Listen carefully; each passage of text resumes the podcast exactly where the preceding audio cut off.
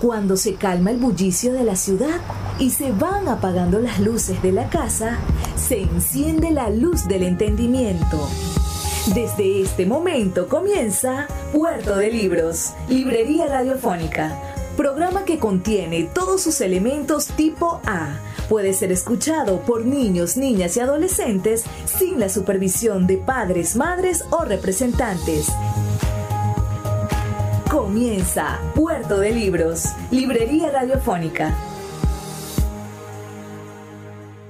Este programa llega a ustedes con el patrocinio de Puerto de Libros, librería de autor, ubicada en la vereda del lago y en el Teatro Varal de Maracaibo. Disfruta de los mejores libros a través de su página web puertodelibros.com.be. Sultana del Lago Editores, la única editorial venezolana que te ofrece el servicio de impresión bajo demanda para todo el territorio nacional. Conoce más de sus servicios en sultanadelago.com. Bienvenidos a Puerto de Libros, Librería Radiofónica. Les habla Luis Peroso Cervantes, quien de lunes a viernes, a través de la Red Nacional de Emisoras Radio Fe y Alegría, trae para ustedes este programa todas las noches. De verdad, bueno, contento de llegar a sus hogares con buenos y con maravillosos libros, oportunidades para encontrarnos en el mundo de la intelectualidad, del conocimiento y por supuesto para crear criterio, esa, esa falencia que tiene nuestra sangre. Tenemos una baja de criterio en este país y debemos de intentar en todo lo posible, bueno, desarrollar criterios para que las futuras generaciones puedan tomar decisiones acertadas que transformen la realidad que vivimos. La noche de hoy estaremos hablando sobre un interesantísimo escritor mexicano, ganador del premio Cervantes en el año 2015. Me refiero a Fernando del Paso Morante, nacido en la Ciudad de México el 1 de abril del año 1935 y fallecido en Guadalajara el 14 de noviembre del año, del año 2018. Escritor, dibujante, pintor diplomático y académico.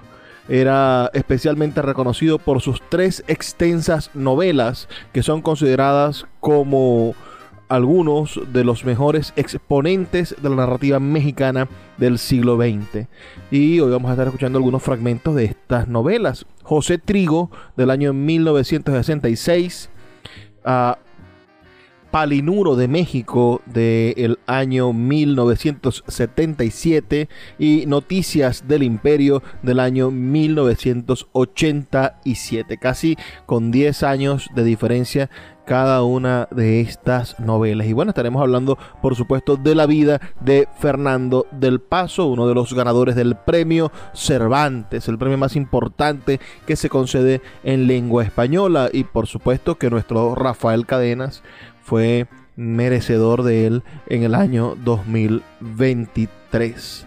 Así que sin más demoras, empecemos a escuchar los dos fragmentos que trajimos para ustedes de la novela José Trigo, esta primera novela del gran Fernando del Paso, que de alguna manera, bueno, nos van a introducir en el mundo de esa narrativa compleja, maravillosa y muy, pero muy latinoamericana. Soy Fernando del Paso, escritor mexicano, nacido en la Ciudad de México en 1935 y voy a tener el gusto de grabar algunos trozos de algunas de las novelas que he escrito.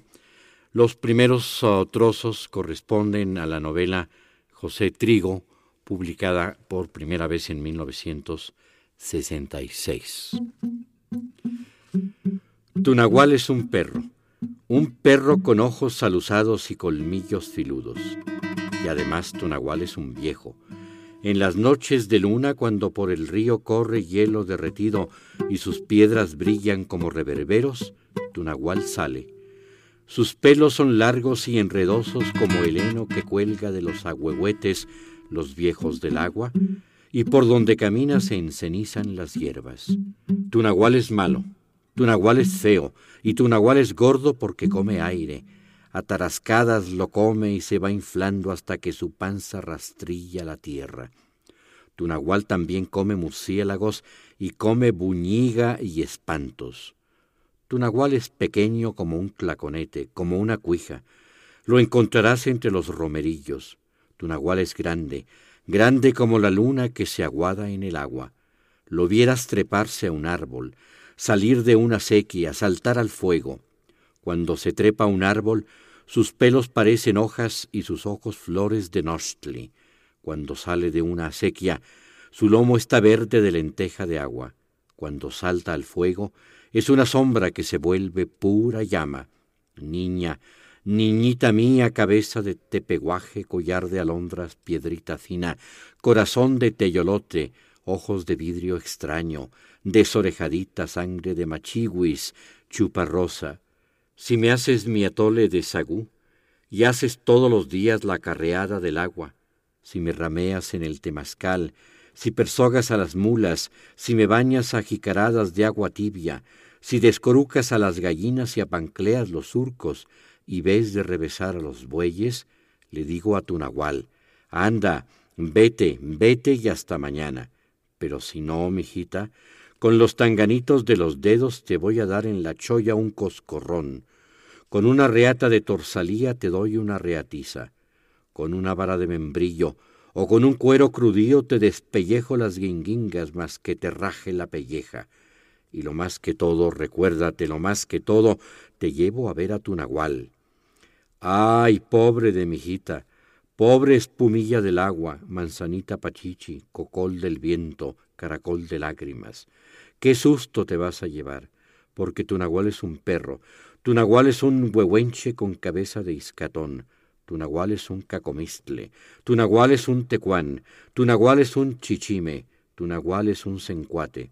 Cuídate de su cardillo, cuídate de su aventazón, cuídate de su voz, que no te malmire, que no te sople, que no te sonsaque ese triste de tu nahual, ese lépero, chencha, malo, flojo, chinacate de tu nahual.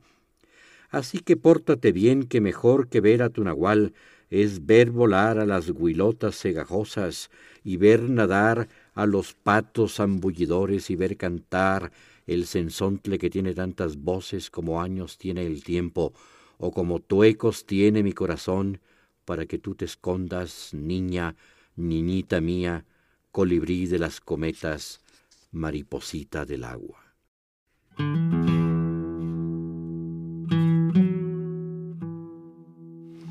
Un segundo fragmento del mismo capítulo de José Trigo. Hace mucho tiempo que en este pueblo de Xochiacan vivió Eduviges.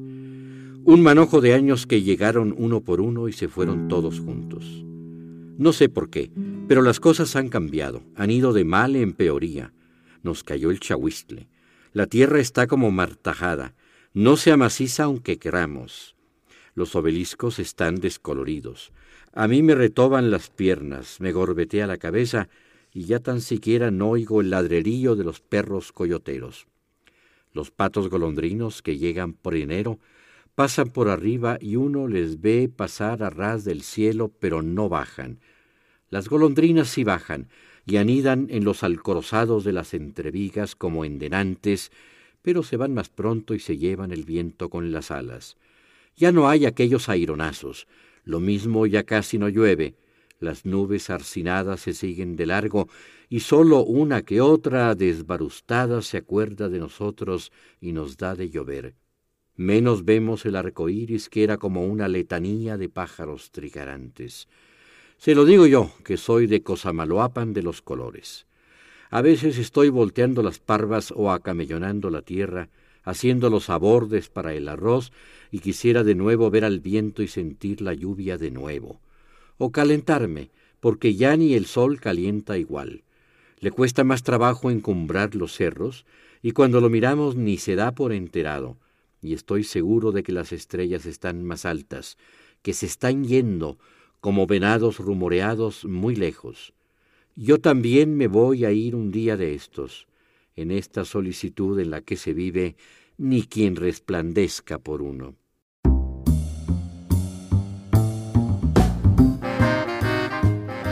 Qué maravilloso lenguaje que utiliza y la voz, por supuesto, de Fernando del Paso, premio Cervantes de nuestra lengua, autor mexicano. Leyó fragmentos de José Trigo, que es la primera novela que publicó en el año 1966 bajo el sello Siglo XXI de Editores y se hizo acreedora del premio Javier Urrutia en ese mismo año. Fue incluida en la lista de las 100 mejores novelas en español del siglo XX por el periódico español El Mundo.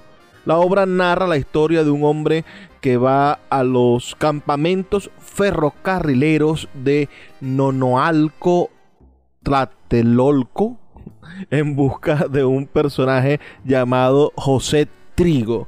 Durante esa búsqueda se insertan otras historias relacionadas con la guerra de los cristeros y con la huelga ferrocarrilera del año 1959, narradas por personajes centrales como lo son Buenaventura, Bernabé, Don Pedro Carpintero, Anselmo y Guadalupe. Esta es una novela que está enmarcada en lo que se llama el boom latinoamericano, por expresar por supuesto las ambiciones de lo que se ha denominado la novena total, siendo escrita y posteriormente publicada durante el periodo de producción y publicación de narrativas experimentales, como lo fueron La muerte de Artemio Cruz de 1962 del gran Carlos Fuentes, o El oficio de tinieblas, también del 62 de Rosario Castellanos, Rayuela, de Julio Cortázar del año 1963, Los recuerdos del porvenir del 1963 de Elena Garro, Cien años de soledad, por supuesto, de García Márquez de 1967. Es en ese sentido también hay que incluir, por ejemplo, Tres Tistes Tigres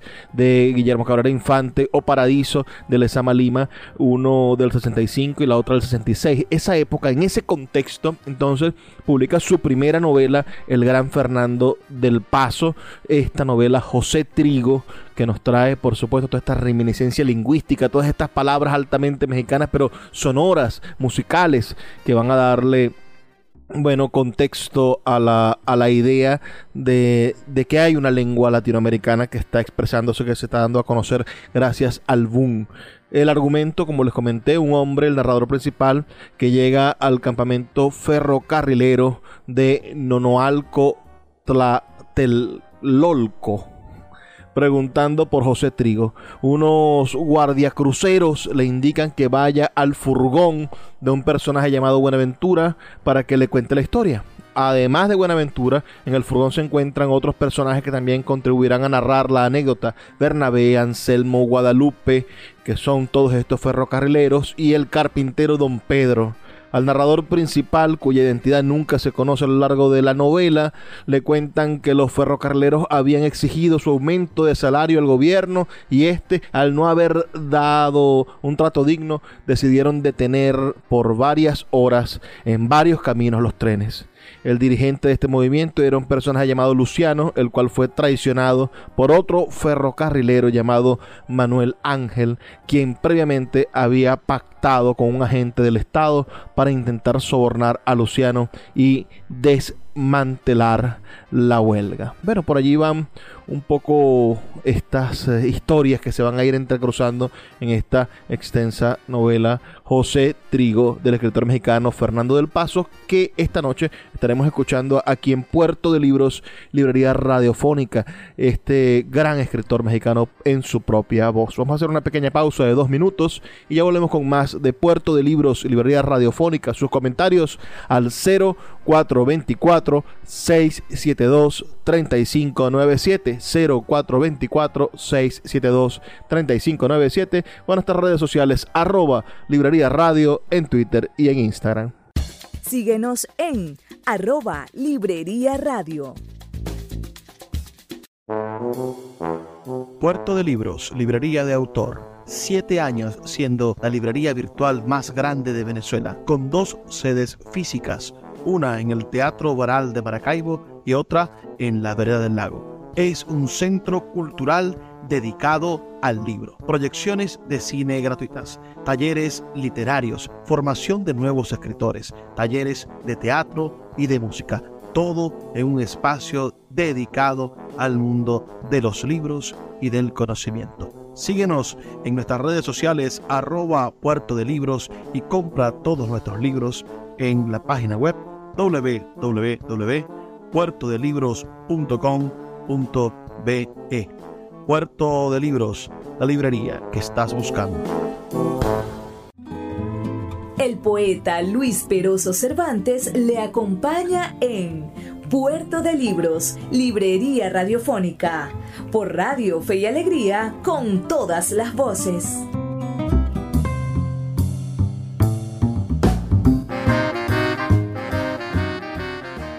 Seguimos en Puerto de Libros, librería radiofónica, esta noche escuchando la voz del gran escritor mexicano Fernando del Paso, quien fue galardonado con el Premio Cervantes en el año 2015. Fernando del Paso nació un primero de abril del año 1935 en la Ciudad de México, en su domicilio que está ubicado en la colonia Roma, en Orizaba 150 desde sus primeros años mostró inclinación por el dibujo y la literatura, los cuales desarrollaría en su vida adulta. Cursó la preparatoria en el Colegio San Ildefonso, donde conoció a su esposa Socorro Gordillo. Falleció en la mañana de un miércoles 14 de noviembre del año 2018 a la edad de 83 años y la noche de hoy estamos escuchando sus principales y más importantes novelas leídas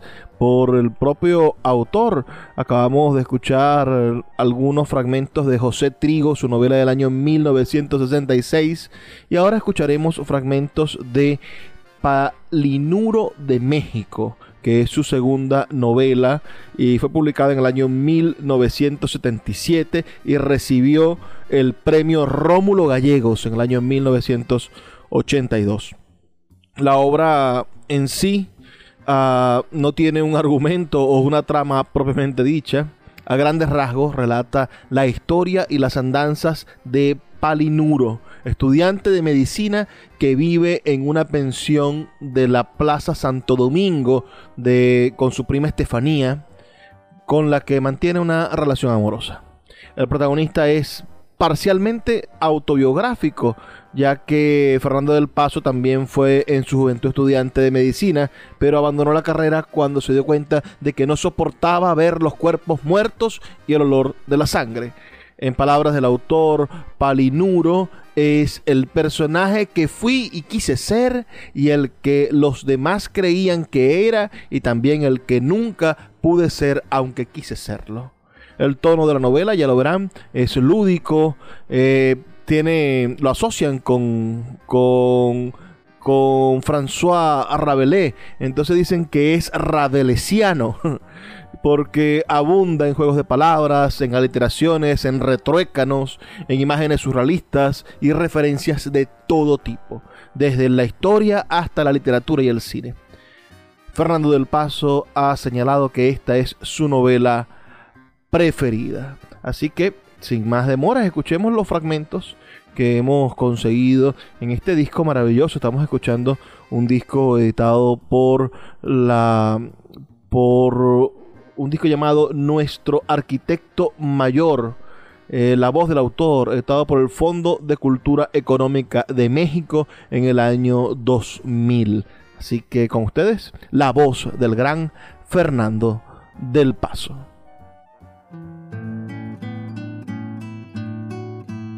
Enseguida cuatro fragmentos de Palinuro de México. Este es el principio, se llama La Gran Ilusión.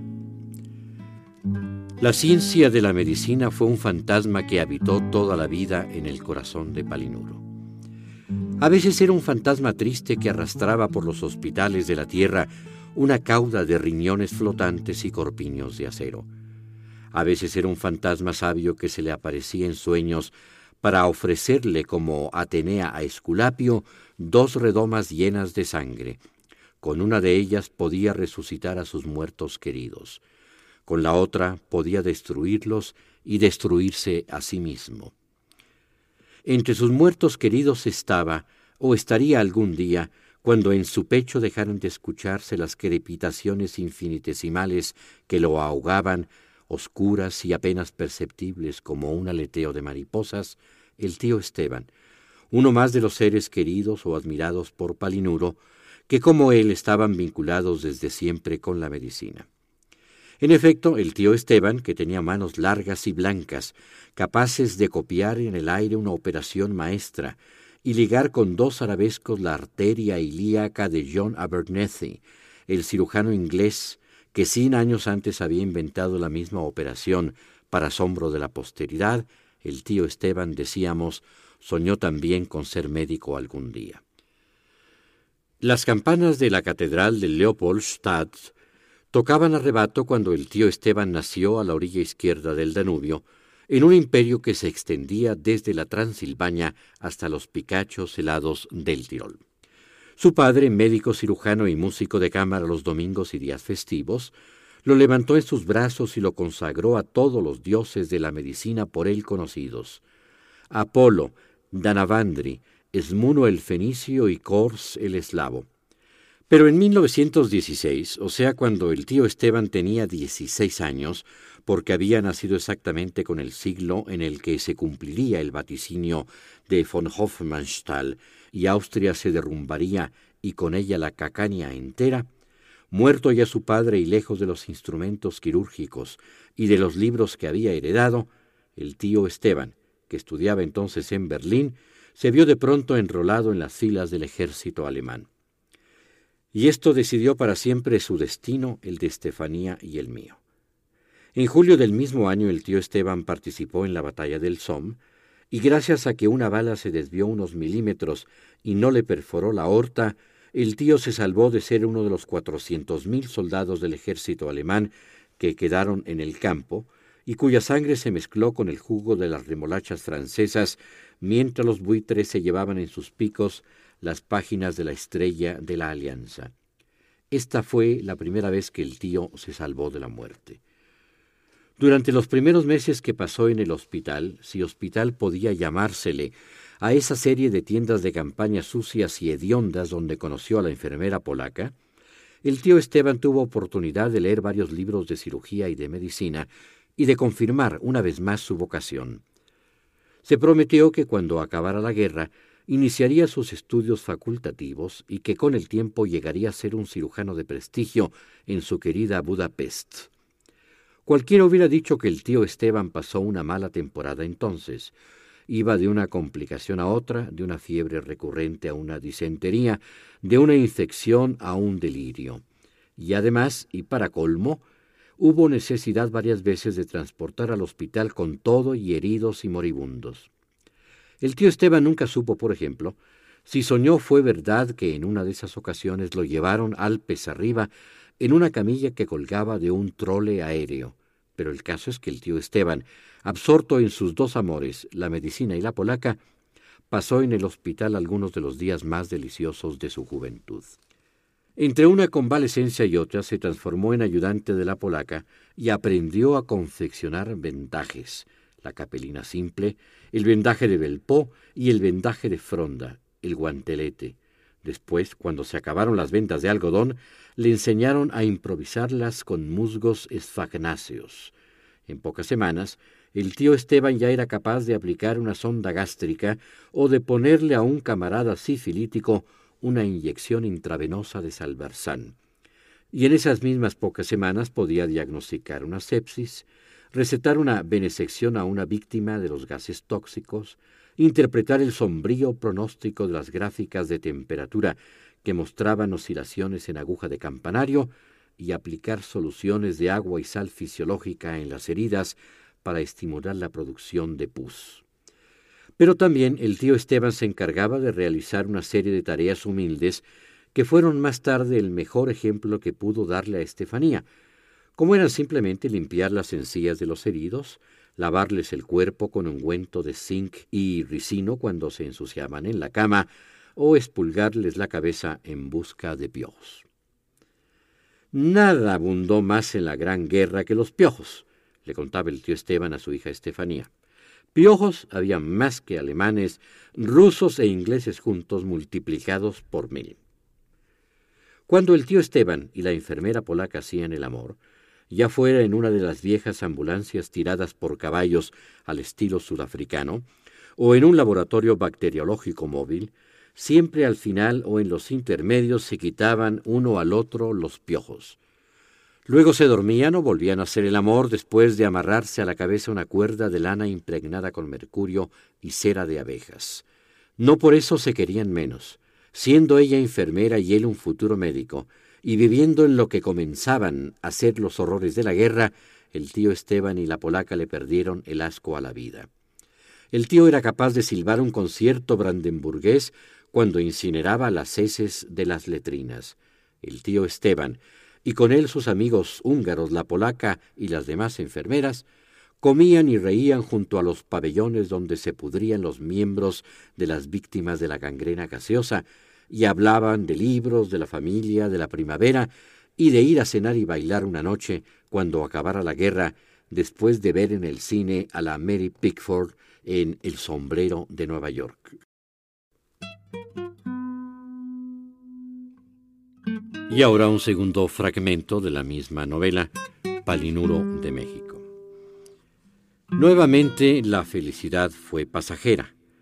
La muerte de nuestro espejo no fue sino la primera de una serie de calamidades que se iniciaron para jamás detenerse un domingo de mayo cuando Estefanía quiso plancharme una camisa y se encontró con que teníamos que operar a nuestra plancha Juana de un cortocircuito en el estómago. No habían pasado tres días cuando a nuestros saleros gemelos les dio retención de agua y a nuestra televisión admiral les sobrevino un ataque de daltonismo y comenzó a confundir todos los colores. Dios mío, ¿qué vamos a hacer? me preguntó Estefanía poniendo los codos en nuestra única mesa, que ya para esas fechas estaba coja. No tengo la menor idea, le contesté, y entre otras cosas porque yo no soy Dios. Y así era. Ni sabía yo qué remedio poner, ni tenía idea tampoco del número de tragedias familiares que se iban a suceder unas tras otras casi todos los días. El viernes nuestra lámpara se quedó ciega y a mi máquina de escribir se le trabaron varias teclas y se volvió tartamuda. Dos semanas más tarde descubrimos que nuestras tuberías tenían arterioesclerosis y que a nuestra puerta pancha le había dado reumatismo agudo en los goznes. No hubo semana después en que nuestra alfombra Alicia no perdiera un mechón de pelo o a nuestro peine Rodrigo no se le cayeran dos o tres dientes. Una tarde, en medio de una ópera cómica, nuestro radiofilco se quedó afónico por el esfuerzo. Y el colmo fue cuando a mi reloj de pulsera Alfonso le dio un tic nervioso, perdió la memoria y se le olvidó recordarme la hora de ir al cine.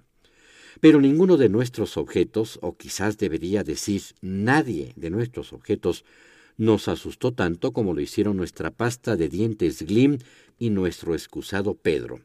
A Glim, recién traída del supermercado, cuando apenas era una pasta niña y virgen y siempre con una sonrisa en los labios, comenzó a salirle una horrible supuración densa y blancuzca. Y sí, en verdad que Pedro estaba ya muy viejo y mal de la garganta, tanto que todos los días le hacíamos hacer gárgaras con detergentes y líquidos destapadores, pero jamás pensamos que una mañana se iba a poner tan grave que comenzaría a vomitar materias fecales. Llegó un momento en que mi prima y yo éramos los únicos seres sanos de toda la casa. Eso nos tranquilizó un poco, pero nuestra alegría se acabó cuando a nuestro termómetro Felipe le dio una hemorragia interna seguida de una fiebre altísima y en su delirio comenzó a achacarnos enfermedades imaginarias.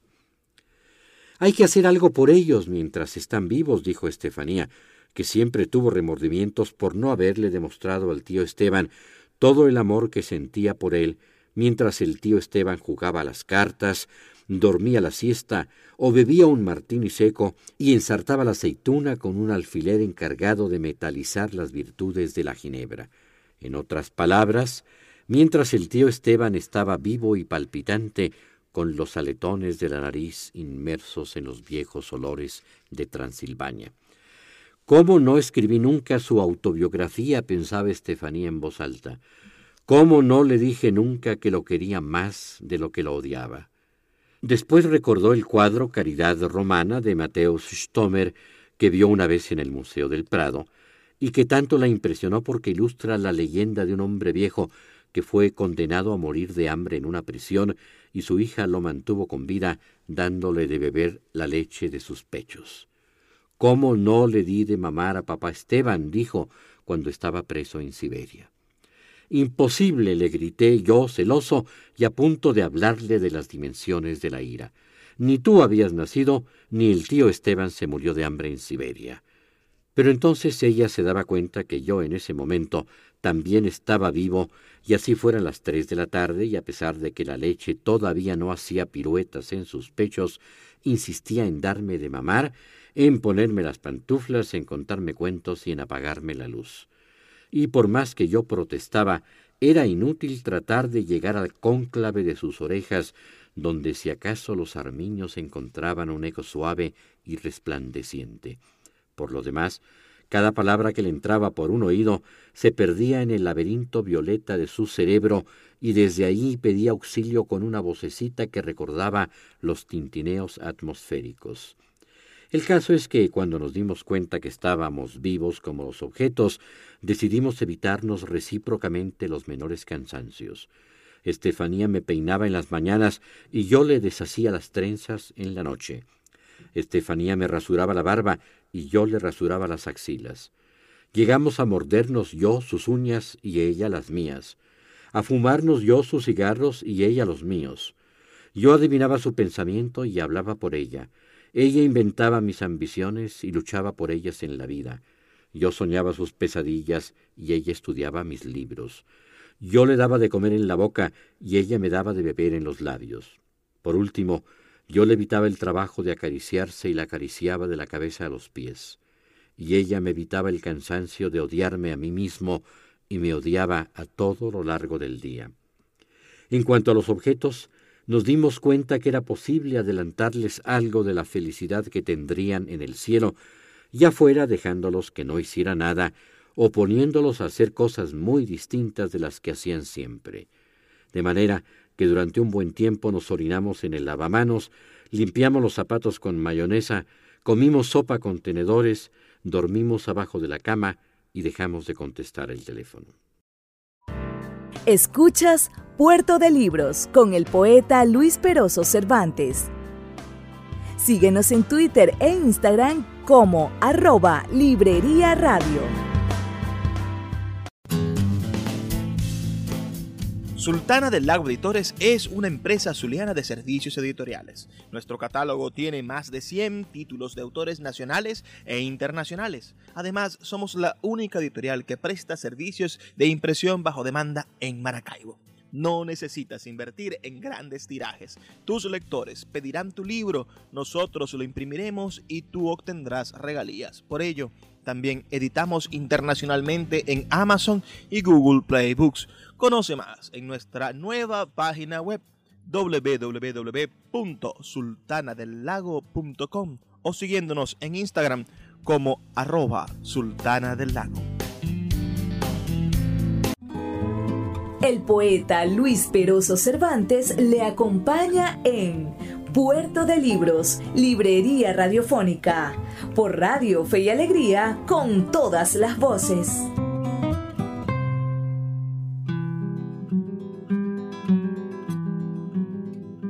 A continuación, el tercer fragmento del capítulo titulado La muerte de nuestro espejo.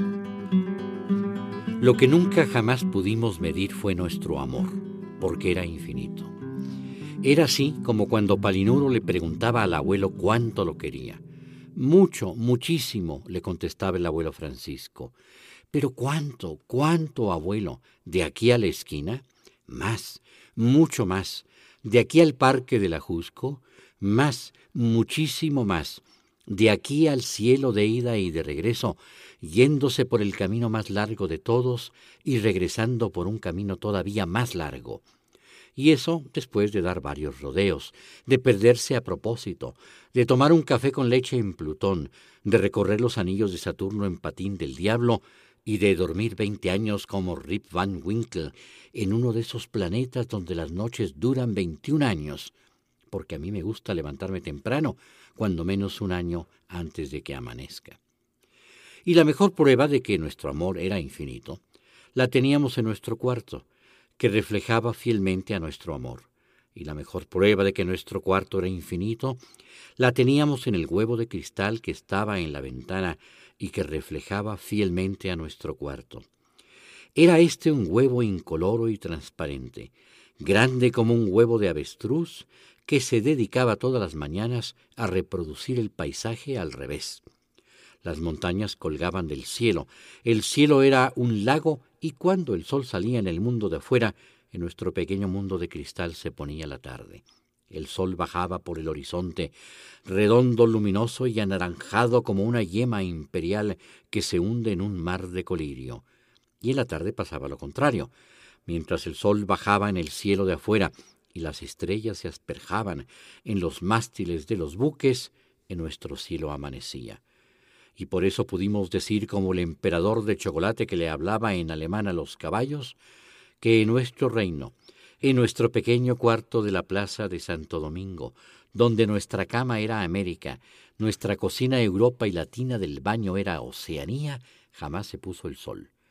Este fue el huevo de oro que flotó en las aguas primordiales y del cual nació Brahma, el huevo en forma de gran lira del universo del padre Mercene, el huevo que cuelga encima de la cabeza de la Madonna del Uovo de Piero de la Francesca, este fue el huevo, que si tú cerrabas un ojo y te lo ponías enfrente del otro, te hacía contemplar el universo y sus alrededores, como Borges contempló el mundo en el Aleph, o como Fausto y Vasco de Gama contemplaron desde la cúspide del paraíso el orbe tolemaico.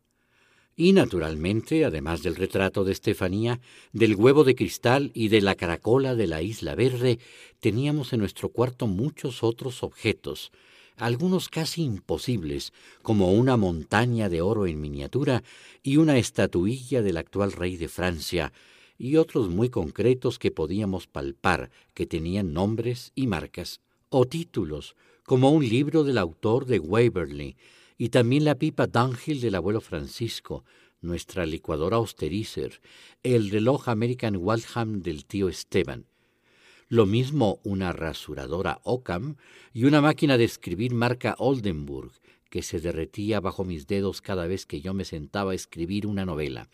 En la despensa nunca faltaban latas de sopas Campbell autografiadas por Andy Warhol. Teníamos también, o tenía mi prima, un bikini que vio anunciado en Evergreen y que pidió por correo, y que una tarde fetichista decidí asesinar. A los calzones los ahogué en la lavadora, al brasier lo ahorqué de la regadera. De la tía Lucrecia, además de nuestro espejo, heredamos un pájaro alcanforado que al aletear se transformaba en un abanico japonés, y el tío Esteban nos regaló también un samovar de plata que brillaba en las noches blancas. Entre nuestros muebles había un diván Bruce Conner y una mecedora Abraham Lincoln marca Kenneth Koch y solíamos reproducir de bulto en una mesa de esquina la naturaleza muerta de Wesselman, una cajetilla de Lucky Strike, una Coca-Cola, una leche malteada, las nueces, la pera, las rosas de plástico, etcétera, etcétera. En fin, teníamos todo lo que hace precisamente que las casas de hoy día sean tan diferentes y seductoras. Y si te hablo tanto de los objetos que teníamos en nuestro cuarto de la plaza de Santo Domingo, es porque quiero contarte, señor general, señor billetero, don próspero y querido amigo Palinuro, las cosas increíbles que nos sucedieron con ellos. Lo primero que hacía yo al regresar a mi cuarto, y después de besar a Estefanía, de besar su retrato y de besar el reflejo de Estefanía y el reflejo de su retrato en el huevo de cristal, era llevarme al oído la caracola de la isla verde. Escuchaba entonces el ruido del mar, el lamento de las olas que se circunnavegan eternamente a sí mismas como si hubieran perdido la memoria, y el silbido de los peces que las atraviesan como flechas de plata. Escuchaba también la risa de Estefanía a los diez años con los dientes llenos de arena. Seguía después con la vieja pipa del abuelo, me llevaba la cazoleta al oído y escuchaba el ruido que hace el viento en los tabacales. Luego abría de piernas a Estefanía y colocaba la oreja en su sexo para escuchar el ruido candoroso de la creación. Pronto estábamos haciendo el amor, ella cabalgándome con la prisa del jinete que tiene una cita en Damasco, hasta que un hilo de saliva salía de su boca y entraba por la mía, y por ese hilo bajaban arañitas luminosas. Ese era el principio. Luego lloraba de placer, y sus lágrimas caían en mis ojos abiertos y me nublaban el paisaje. Ese era el fin. Después ella me propuso que la integrara a nuestro cuarto. O no, quizás no fue así. Quizás estaba yo un día pintando nuestro cuarto por la sinfinésima vez, y de pronto el pincel siguió los hombros de Estefanía y dio con sus ojos. La reconocí al momento y la invité a bailar. Hacía tantas horas que no nos mirábamos cara a cara que casi le planto un beso en plena Avenida Cuatro le propuse que viviéramos juntos. Me dijo que sí, y desde entonces caminamos juntos, desayunamos juntos, escribimos juntos y tantas cosas hicimos juntos que las malas lenguas dijeron que cuando hacíamos el amor también lo hacíamos juntos.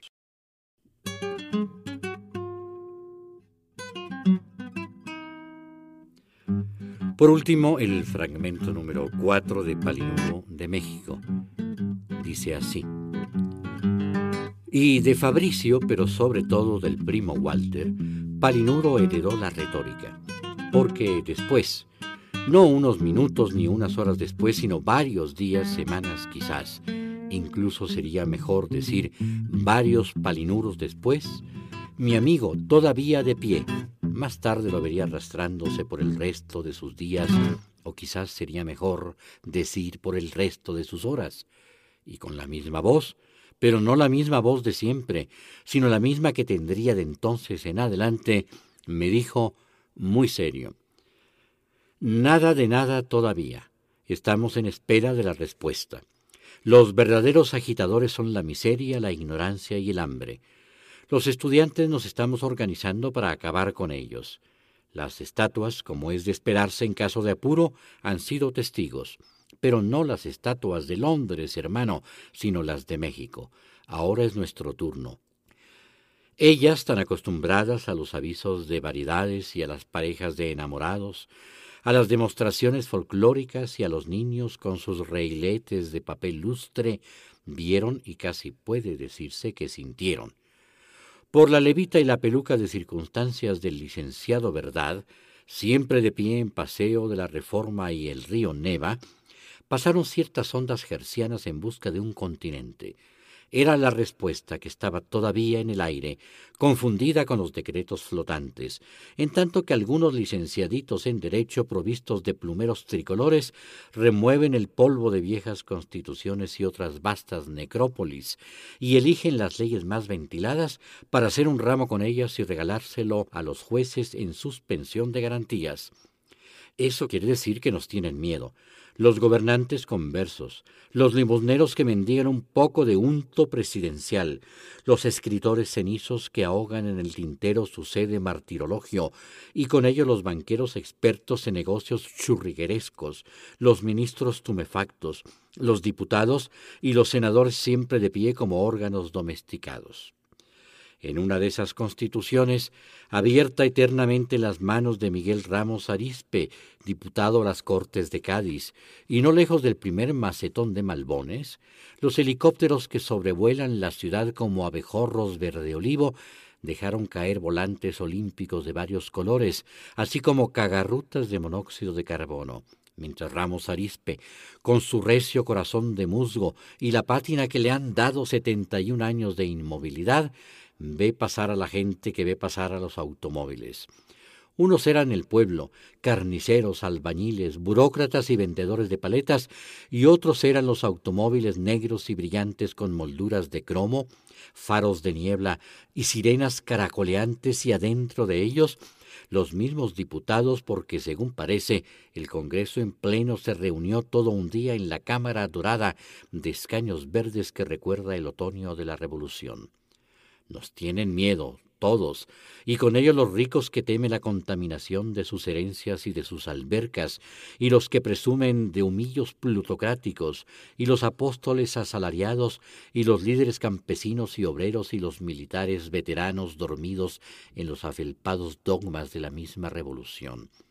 Ellos, todos, que en la última de nuestras manifestaciones, ellos y los demás achichincles de testículos sedentarios se asomaron a la balconería principal del palacio y a las plateas subordinadas y se quedaron ciegos ante nuestro reverbero de valor cívico y se retiraron después a los interiores franceses como murciélagos que defienden sus reductos históricos y se chuparon los dedos olorosos a la angosta para conmemorar la derrota de los estudiantes. Pero no, no nos han derrotado todavía. Haremos una nueva manifestación. Vaciaremos el entusiasmo de quinientos mil corazones en la Plaza Mayor.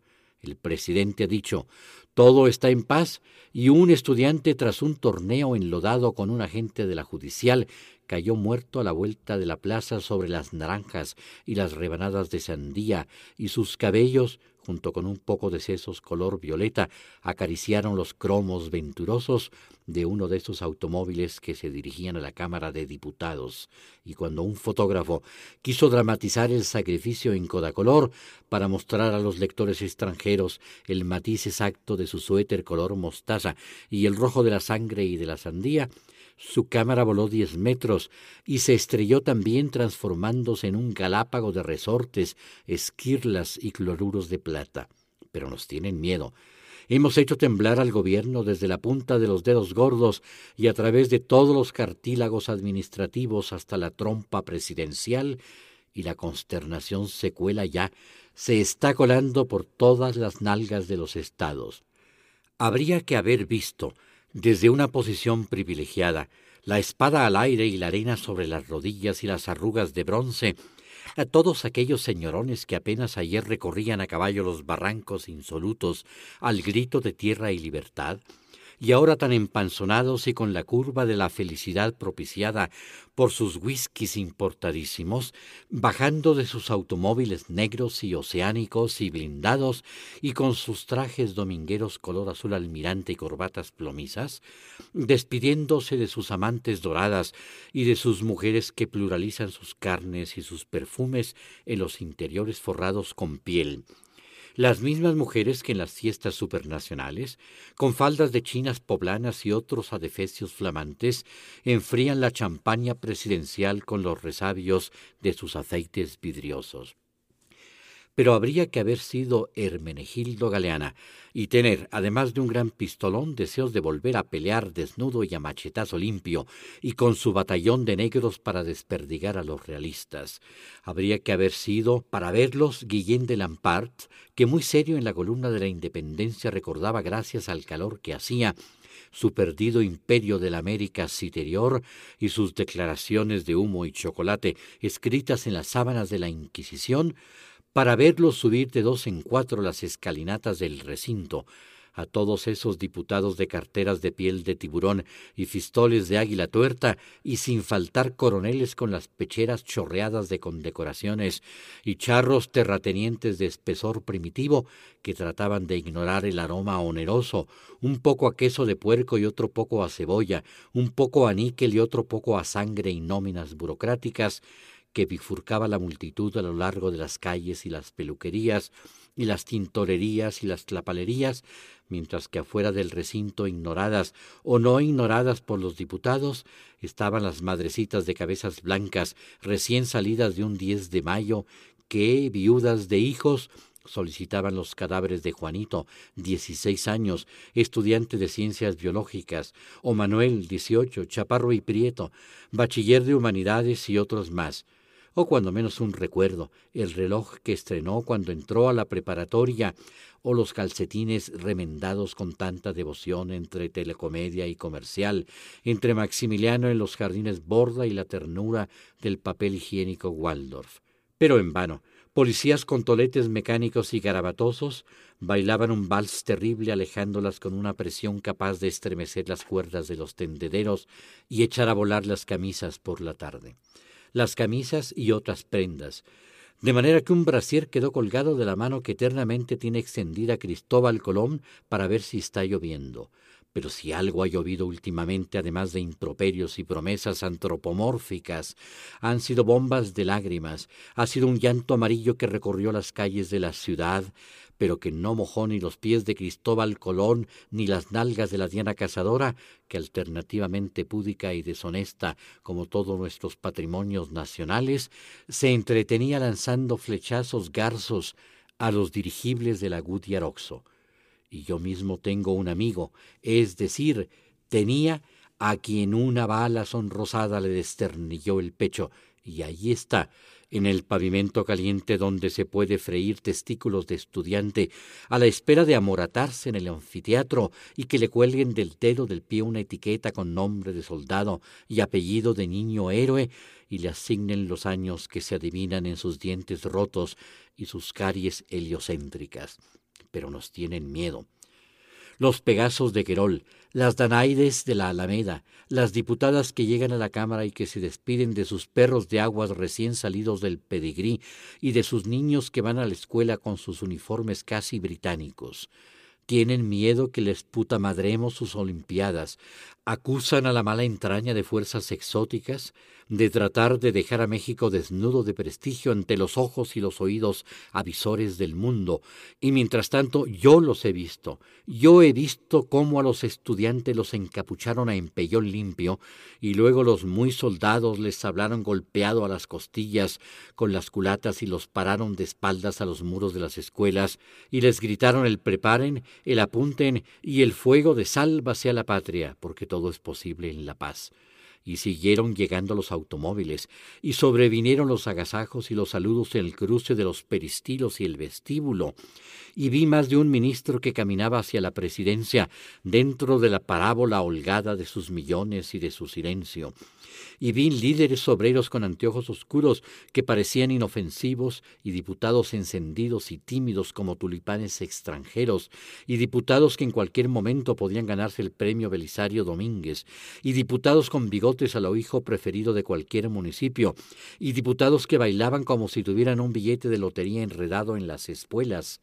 y escaleras adentro columnas cortinajes de terciopelo y vitrales adentro del Capitolio Vi que el paraíso reventaba de ciudadanos preacondicionados a rascarse la trompa de Eustaquio con cerillas suecas y soportar toda una sesión interminable en tanto que los parlamentarios, todavía eructando sus waffles y sus chilaquiles desayunados en Sanborns y en el Hilton, se disponían a transformarse en iguanas listas para dormir despiertas, pues tal ha sido siempre la liturgia que remolca las sesiones parlamentarias, ocasionalmente traspasadas por las notas de un himno nacional bastante desteñido que se escucha en las ceremonias de exclusiva patrioridad y en aquellas fechas que nos han empujado hasta los límites mismos de nuestra idiosincrasia. Y cuando un general, que no tenía ningún ojo de vidrio, hizo un llamado a la ley y el orden, y pidió el apoyo de la Cámara para el señor presidente, ese hombre solitario que carga sobre sus espaldas las enormes responsabilidades de toda una nación, dijo, lleno de misericordia exacta para su pueblo descalzo, sus Juanes valientes y una juventud descarriada que él trata de arrastrar al buen camino a punta de consejos, la moción fue coreada con esplendor y hubo tales derrames de aplausos que el caliche se desprendió de la cúpula de la cámara y cayó sobre las calvas venerables de los veteranos de la Revolución.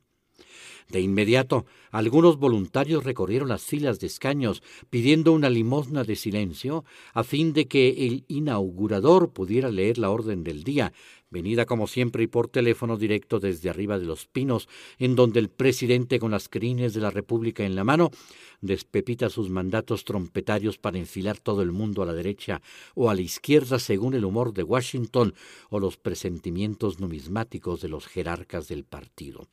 La furia está ensimismada y los políticos se espetan discursos de quince mil vivas México, pero volveremos a organizarnos para acabar con el hambre, la ignorancia y la miseria, y volverán a escucharse los cantos de los estudiantes que alegraban a las palmeras de las glorietas y a los Volkswagen y los cocodrilos verdes que se arrastraban por la calle del río Amazonas y por la calle del río Éufrates y por el Danubio y por el Sena, los cantos que subían hasta los faroles y hasta las oficinas de información de la Embajada norteamericana y los quintos pisos de los hoteles, donde los turistas contemplaban ese acontecer insólito para recuperar después los mezanines y los bares de los roof gardens y comentar, entre las agruras heladas de un martini, los instantes vivos. Todo degeneró, o al menos por aquel día, en una comilona, Cámara adentro los diputados hicieron un receso y devoraron sus lonches a mandíbula batiente. Y cámara afuera llegaron los torteros y los taqueros y todo el mundo, las cabecitas blancas, los vendedores de banderitas de ciento y pico de países que confirmaban la cosmopolitud de nuestra patria, las mismas que ondeaban en las instalaciones olímpicas cinco veces admirables, y los choferes aborígenes de los diputados, y los aspirantes a diputados que habían llegado tarde al presupuesto nacional, y los vendedores de globos con sus metáforas redondas, y los vendedores de matracas y escudos futboleros, todos, incluyendo a los policías y a los granaderos, y a muchos, muchísimos estudiantes, sucumbieron al picnic. Pero esos son los estudiantes que tendrán que esconderse de ahora en adelante que tendrán que meterse en los aparadores de las tiendas internacionales y comprometerse a ser maniquís por el resto de sus vidas, o que tendrán que esconderse en los frontispicios anónimos de universidades extranjeras, en los escombros de la gramática y en los puestos de gobierno. Palinuro, le dije, no entendí una sola palabra. Ese es el problema, que nadie entiende, me contestó. Pero ven a verme después de la manifestación y te contaré. Y es que Palinuro era así, siempre fue así. Todo lo que decía en serio parecía de broma y todo lo que decía de broma parecía en serio. Puerto de Libros, Librería Radiofónica, tu canal diario para encontrar nuevos libros. Con el poeta Luis Peroso Cervantes. Síguenos en arroba Librería Radio.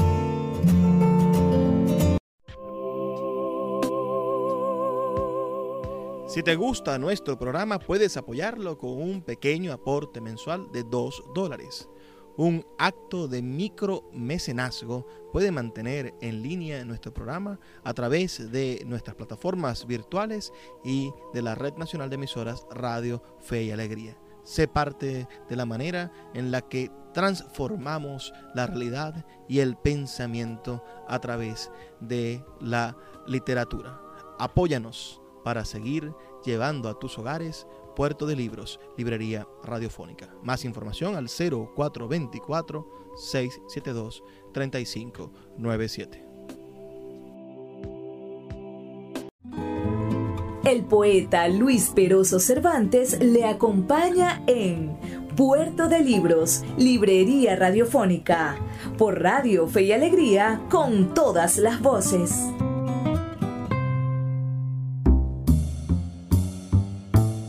Así llegamos al último segmento de nuestro programa Puerto de Libros, Librería Radiofónica. Esta noche estamos escuchando la voz del gran escritor mexicano Fernando del Paso.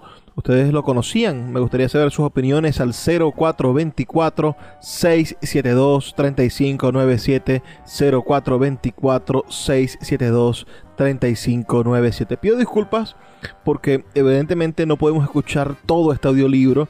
Y para los que nos siguen en, internet, en nuestros canales de podcast o nuestro canal de YouTube, allí pueden escuchar todo el programa completo, se darán cuenta de quienes los están escuchando por esa vía, que es un programa mucho más grande, de casi dos horas, pero quienes están por la radio los invito, los exhorto a que vayan a nuestro canal de YouTube y allí poder escuchar todo este maravilloso audiolibro, o por lo menos los fragmentos de lectura que hizo el gran Fernando del Paso de manera completa. Vamos a terminar con los últimos, con el último fragmento, uno de los fragmentos de, de la última novela, Noticias del Imperio, de este maravilloso escritor Fernando del Paso, publicada en el año 1987, que trata sobre la segunda intervención francesa en México y el segundo imperio mexicano, con el emperador Maximiliano I de México y su esposa, la emperatriz Carlota de México. Un jurado de escritores convocados por la revista Nexos en el año 2007 eligió a Noticias del Imperio como la mejor novela mexicana de los últimos 30 años. ¿De qué trata la novela? Bueno, está escrita en dos secuencias. La primera es un monólogo de la emperatriz Carlota que se encuentra encerrada en el castillo en Bélgica 60 años después de la muerte de Maximiliano fusilado en el Cerro de las Campanas en Querétaro el 19 de junio de 1867, pues cayó en la locura tras su muerte. En este monólogo Carlota explica la historia de su amor por Maximiliano, además de los momentos del Segundo Imperio Mexicano y la realeza europea. Paralelamente, Del Paso recurre a diversos géneros y técnicas para dar voz a las diferentes partes participantes del conflicto, entre ellos epístolas entre los miembros de la realeza, crónicas históricas que tienen como escenarios el castillo de Miramar, México, Francia, Alemania, Viena, entre otros lugares, y personajes como Charles Ferdinand Latrige, uh, François Archie Vaciné, uh, y bueno, Gaspar Sánchez Ochoa, Francisco José, Napoleón III, entre otros participantes históricos del conflicto. Ambas secuencias se van turnando, cambiando el nombre de del capítulo de la secuencia narrativa, mientras que todos los monólogos de Carlota siempre van nombrados como Castillo Bouchou 1927. Y, y, bueno, fue una novela que sin duda catapultó a, a Fernando del Paso como un escritor bueno, indecible, un escritor verdaderamente poderoso y, consolidado en la literatura mexicana. Tres gigantescas novelas, noticias de El Imperio, eh, Plalinuro de México y José Trigo. Así que sin más demora, escuchemos este fragmento de Noticias del Imperio publicado en el año 1987 en la voz de su autor Fernando del Paso. Enseguida voy a leer dos fragmentos de la novela Noticias del Imperio.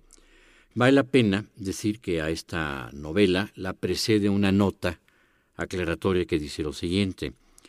En 1861, el presidente Benito Juárez suspendió los pagos de la deuda externa mexicana.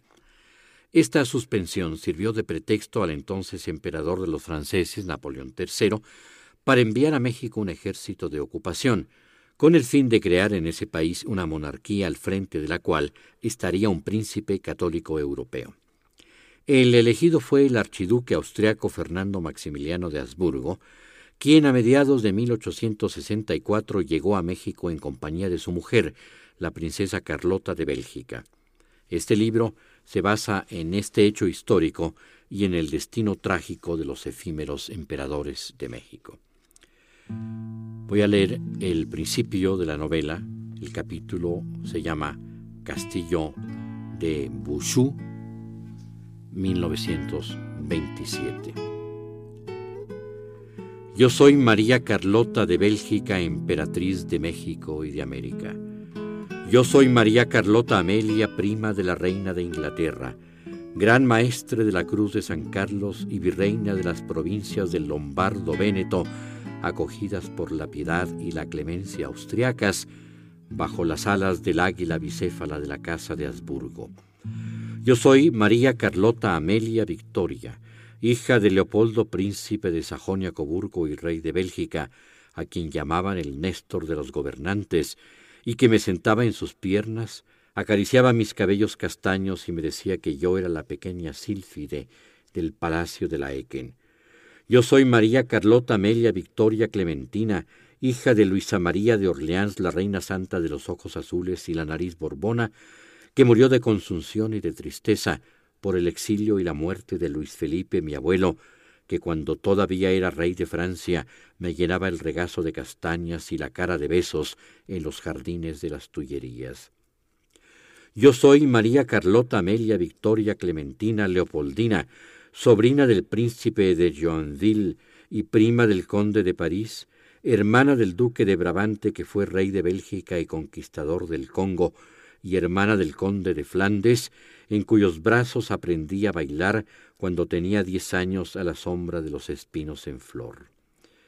Yo soy Carlota Amelia, mujer de Fernando Maximiliano José, archiduque de Austria, príncipe de Hungría y de Bohemia, conde de Habsburgo, príncipe de Lorena, emperador de México y rey del mundo, que nació en el Palacio Imperial de Schönbrunn y fue el primer descendiente de los reyes católicos Fernando e Isabel, que cruzó el mar Océano y pisó las tierras de América, y que mandó construir para mí a la orilla del Adriático un palacio blanco que miraba al mar, y otro día me llevó a México a vivir a un castillo gris que miraba al valle y a los volcanes cubiertos de nieve, y que una mañana de junio de hace muchos años murió fusilado en la ciudad de Querétaro.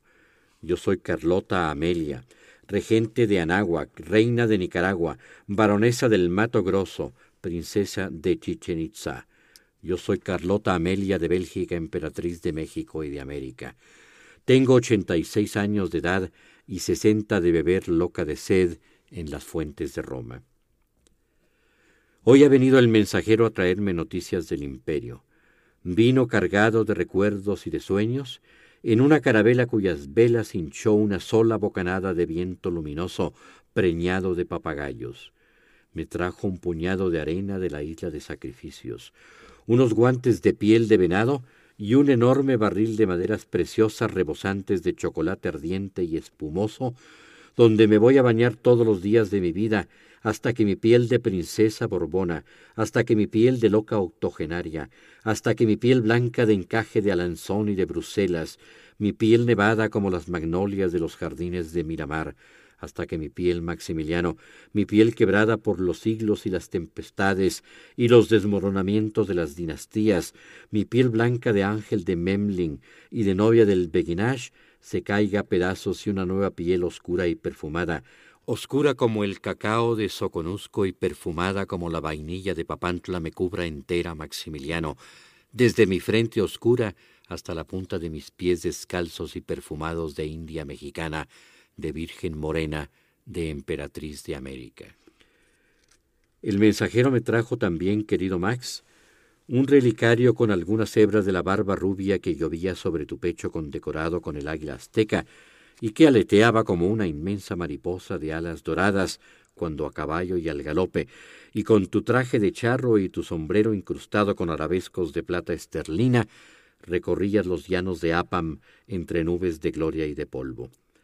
Me han dicho que esos bárbaros, Maximiliano, cuando tu cuerpo estaba caliente todavía, cuando apenas acababan de hacer tu máscara mortuoria con yeso de París, esos salvajes te arrancaron la barba y el pelo para vender los mechones por unas cuantas piastras.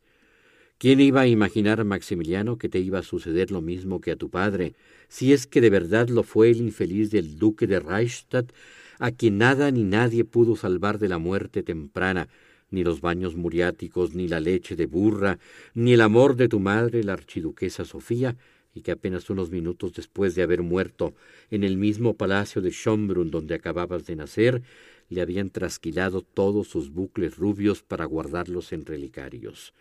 Pero de lo que sí se salvó él, y tú no, Maximiliano, fue de que le cortaran en pedazos el corazón para vender las piltrafas por unos cuantos reales. Me lo dijo el mensajero, al mensajero se lo contó Tiudos, el fiel cocinero húngaro, que te acompañó hasta el patíbulo y sofocó el fuego que prendió en tu chaleco el tiro de gracia, y me entregó el mensajero, y de parte del príncipe y la princesa Salm un estuche de cedro donde había una caja de zinc, donde había una caja de palo de rosa, donde había Maximiliano, un pedazo de tu corazón, y la bala que acabó con tu vida y con tu imperio en el cerro de las campanas. Tengo aquí esta caja agarrada con las dos manos todo el día para que nadie nunca me la arrebate. Mis damas de compañía me dan de comer en la boca porque yo no la suelto. La condesa Dulst me da de beber leche en los labios como si fuera yo todavía el pequeño ángel de mi padre Leopoldo, la pequeña bonapartista de los cabellos castaños, porque yo no te olvido.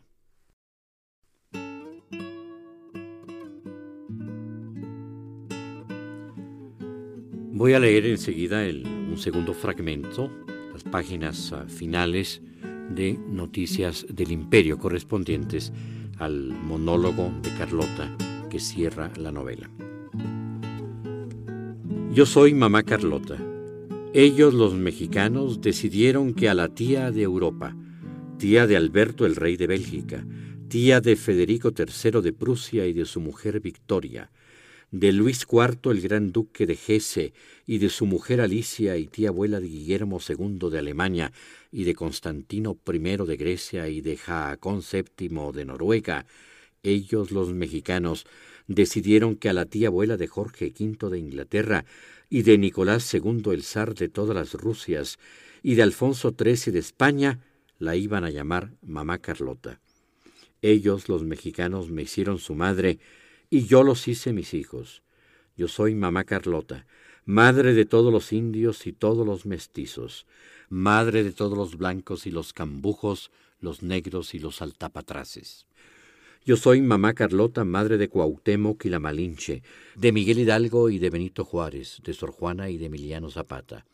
Porque soy tan mexicana, ya te lo dije, Maximiliano, como todos ellos. Yo no soy francesa, ni belga, ni italiana. Soy mexicana porque me cambiaron la sangre en México, porque allí la tiñeron con palo de Campeche, porque en México la perfumaron con vainilla, y soy la madre de todos ellos porque yo, Maximiliano, soy su historia y estoy loca. ¿Y cómo no voy a estarlo?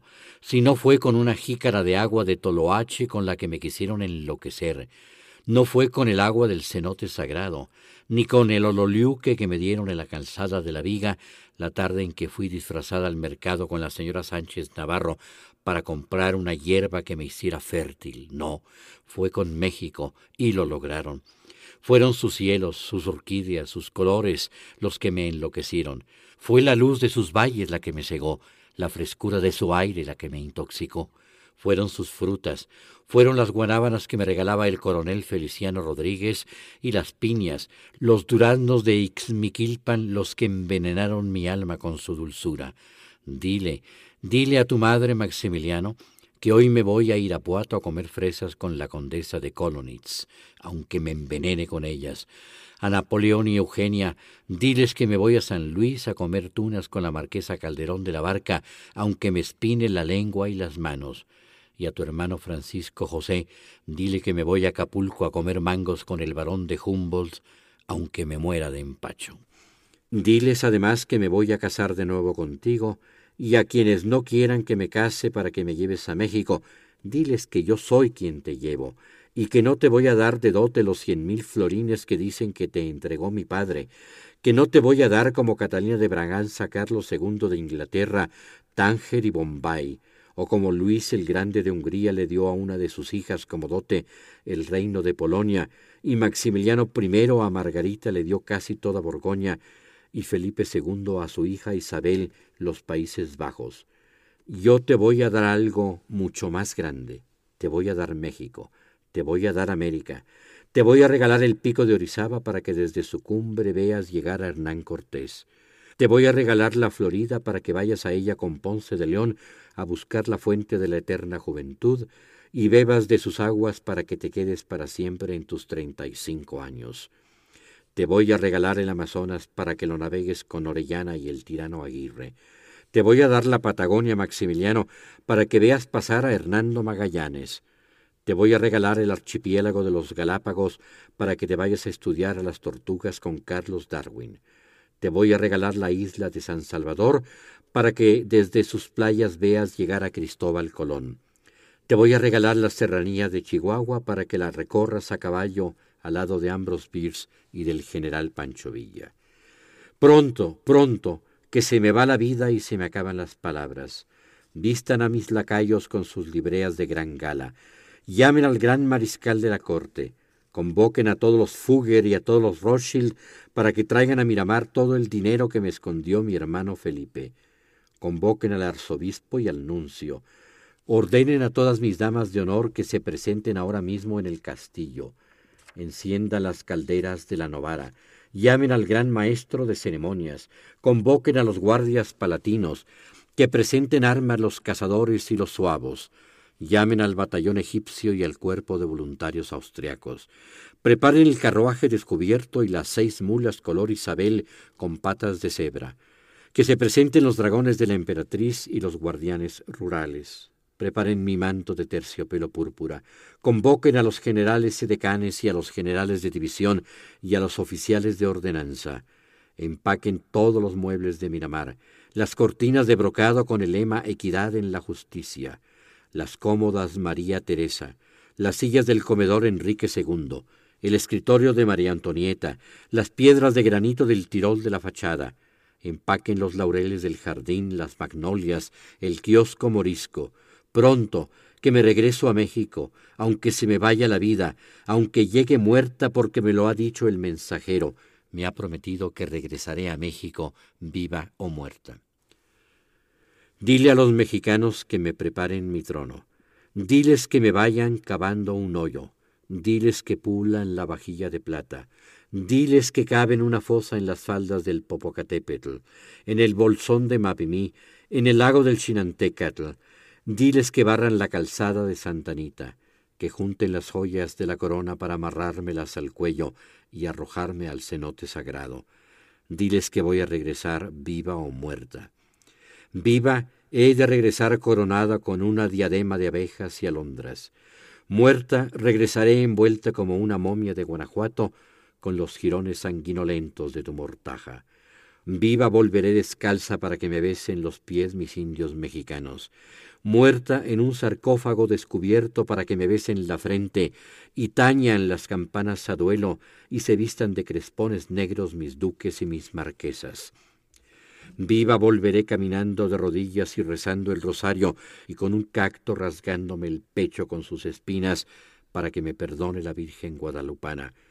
Muerta, cruzaré el océano en un barco de velas negras escoltado por pájaros blancos, y en una barcaza negra remontaré el río Pánuco y el río Tamesí, escoltada por mariposas azules, y en una góndola negra me quedaré quieta como tú, inmóvil, en medio de las chinampas de Xochimilco, rodeada para siempre por todas las flores del mundo.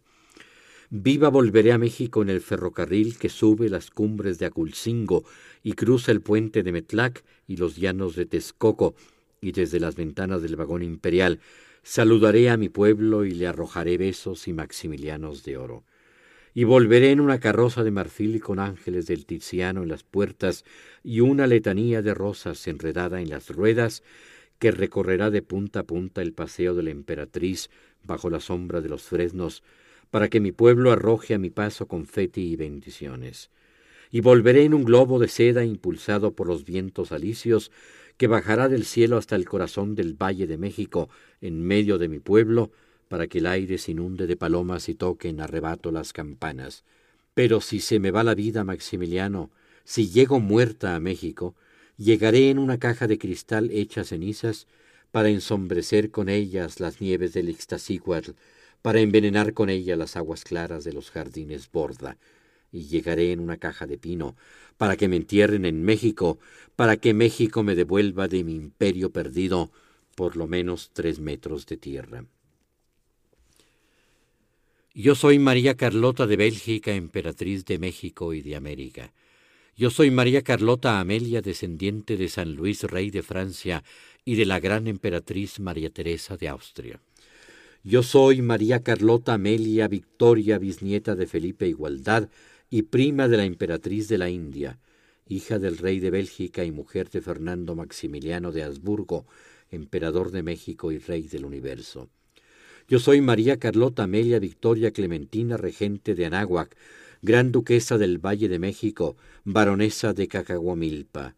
Yo soy María Carlota Amelia Victoria Clementina Leopoldina, virreina del Caribe y de las Islas Malvinas, gobernadora del Darién y de Paramaribo, marquesa de Río Grande, landgravesa del Paraguay, zarina de Texas y de la Alta California, podestad de Uxmal, condesa de Valparaíso. Hoy vino el mensajero y con él y con Cecil Rhodes me fui a fundar un reino en África. Con él y con Lawrence de Arabia me fui a pelear al Sahara contra los turcos. Con él y con Julio Verne me fui a darle la vuelta al mundo en ochenta días. Me dijo el mensajero Maximiliano que fundaron la Liga de las Naciones, que se robaron a la Mona Lisa del Louvre, que se inauguró la represa de Asuán, que se llevaron de Alejandría a Londres el obelisco de Cleopatra, que al corrupto zar de Bulgaria Alejandro de Battenberg lo secuestró el ejército ruso y lo obligó a abdicar, que se murieron de sífilis Dumas hijo Baudelaire y Jules Goncourt, que murió el conde Chambord, sin dejar heredero al trono que nunca tuvo, y murió el ilustre tonto el zar Alejandro III de Rusia, cuando se descarriló en Crimea el tren imperial, y que se murieron José Martí y Alexander Scriabin, Ferdinand de Lesseps y Gustave Eiffel, Gustave Klim y Sarah Bernard. Me dijo que renació el Ku Klux Klan y que en Atlanta inventaron la Coca-Cola y que tembló en la Ciudad de México el día en que entró Madero y que un terremoto destruyó San Francisco y un incendio redujo a cenizas Chicago y que los hombres de Plutarco Elías Calles derrotaron en Colima a los soldados de Cristo Rey. Me dijo también que Franz Bedekin escribió para mí Despertar de Primavera y Rubén Darío los cantos de vida y esperanza. Me dijo, me juró que Godin me dedicó el beso y Joyce el monólogo de Molly Bloom y Offenbach la gran duquesa de Gerolstein y que para mí, pensando en mi sed y en mi locura, en el fuego que consume mi boca y mi vientre, para mí escribió Otorino Respighi Las fuentes de Roma. Yo soy María Carlota de Bélgica, emperatriz de México y de América. Hoy vino el mensajero y me trajo un ramo de flores de Sempoalzóchitl. Me trajo como nahual al perro que acompañó a Quetzalcoatl en su viaje por el Mictlán me trajo una vajilla de barro negro de Oaxaca, la capa de plumas rojas de Bélgica, el penacho y el escudo del emperador Moctezuma. Me trajo una cocina de azulejos de Puebla, me trajo el calendario azteca y me trajo una calavera tapizada con ágatas negras de los montes Apalaches, y me dijo que era la calavera de la princesa Pocahontas, y me trajo una calavera tapizada con moscas azules, y me dijo que era la calavera de Juana la loca, y me trajo una calavera cubierta con tus besos, y me dijo que era la calavera de María Carlota de Bélgica. Hoy vino el mensajero Maximiliano, y me dijo que inventaron el celofán, y yo voy a envolver con celofán todos los rosales de Miramar para que se conserven vivos hasta tu llegada, que inventaron el celuloide, y tú y yo vamos a jugar ping-pong con una pelota de celuloide en la cubierta del Mauritania, que inventaron la máquina de lavar, y tú y yo vamos a lavar con ella tu corbata de charro y mis rebosos, los uniformes de las pupilas de la escuela Carlota y las sábanas del castillo de Chapultepec, que inventaron el gas neón, y yo mandé colocar en la torre más alta del castillo de Bushú un letrero luminoso que dice Viva México, para que desde Ostende lo vean con sus periscopios los submarinos de Ludendorff. Yo soy María Carlota Amelia Victoria Clementina Leopoldina, princesa de la nada y del vacío, soberana de la espuma y de los sueños, reina de la quimera y del olvido, emperatriz de la mentira.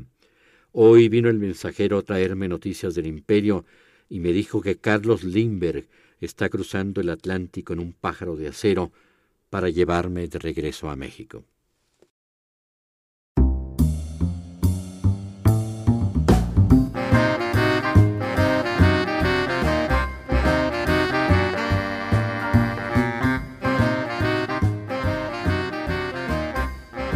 Así llega al final nuestro programa la noche de hoy. Hemos escuchado la voz del gran Fernando del Paso. Agradecidos por su sintonía. Les recuerdo que estamos aquí de lunes a viernes a través de la Red Nacional de Emisoras Radio Fe y Alegría, todas las noches llevando su programa Puerto de Libros, Librería Radiofónica. Les habló Luis Peroso Cervantes. Sus comentarios son muy importantes al 0424 672 3597 0424 672 3597 o nuestras redes sociales arroba librería radio en Twitter y en Instagram. Nos escuchamos el día de mañana. Por favor, sean felices, lean poesía.